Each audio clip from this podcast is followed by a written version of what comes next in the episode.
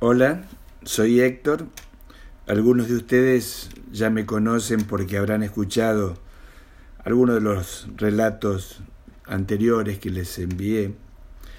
Y para los que no me conocen, bueno, tengo 60 y 15 años, vivo acá en Capital Federal de la Argentina, aunque nací en Mendoza hace mucho, mucho tiempo.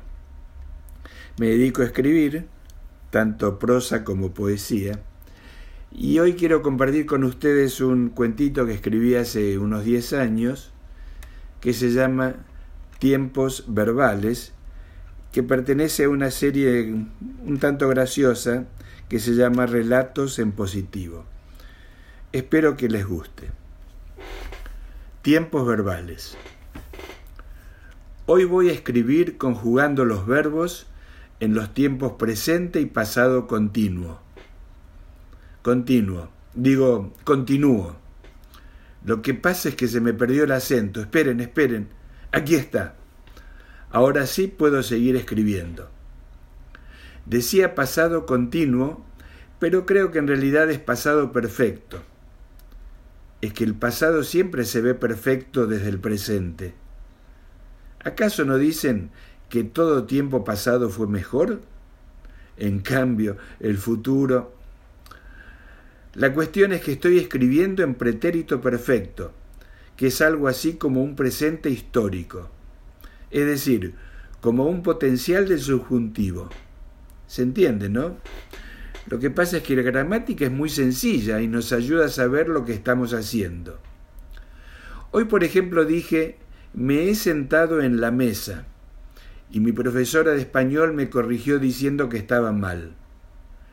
Le pregunté, ¿está mal construida la oración? Me respondió, no, lo que está mal es sentarse en la mesa, para eso están las sillas.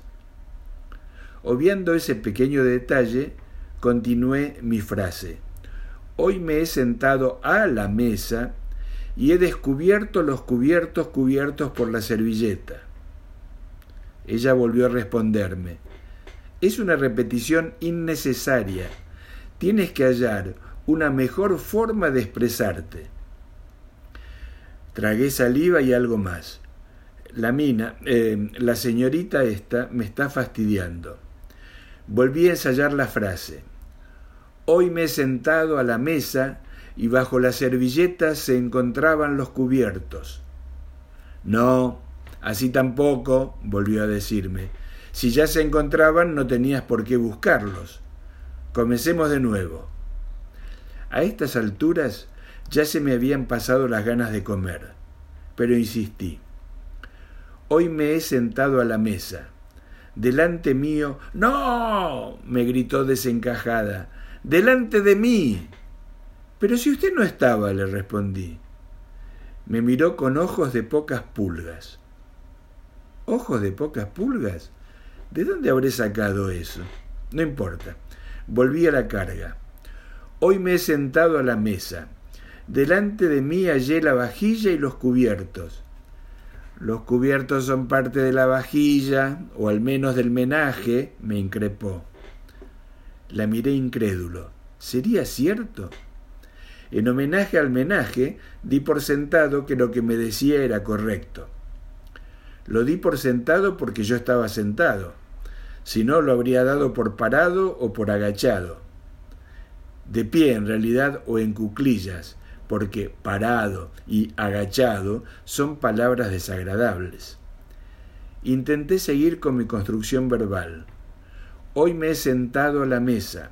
Delante de mí estaban los platos hondo, playo del pan y para el postre, las copas para agua y vino, el tenedor principal y el de la entrada, el cuchillo para la carne, para el pescado y para la entrada, la cuchara para la sopa y el tenedor y la cucharita para el postre.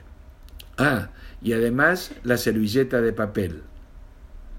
Miré hacia la profesora y no la vi. Estaba revolcándose por el piso con un ataque de histeria. Le salía espuma por la boca mientras se retorcía como si, como si hubiera puesto los dedos en un enchufe. Me asusté. Quise hacerle respiración boca a boca, pero la espuma verdosa y los dientes postizos de la profesora me lo impidieron.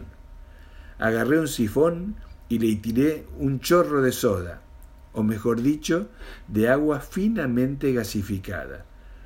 No vaya a ser que me lo vuelva a reprochar. Hasta la próxima.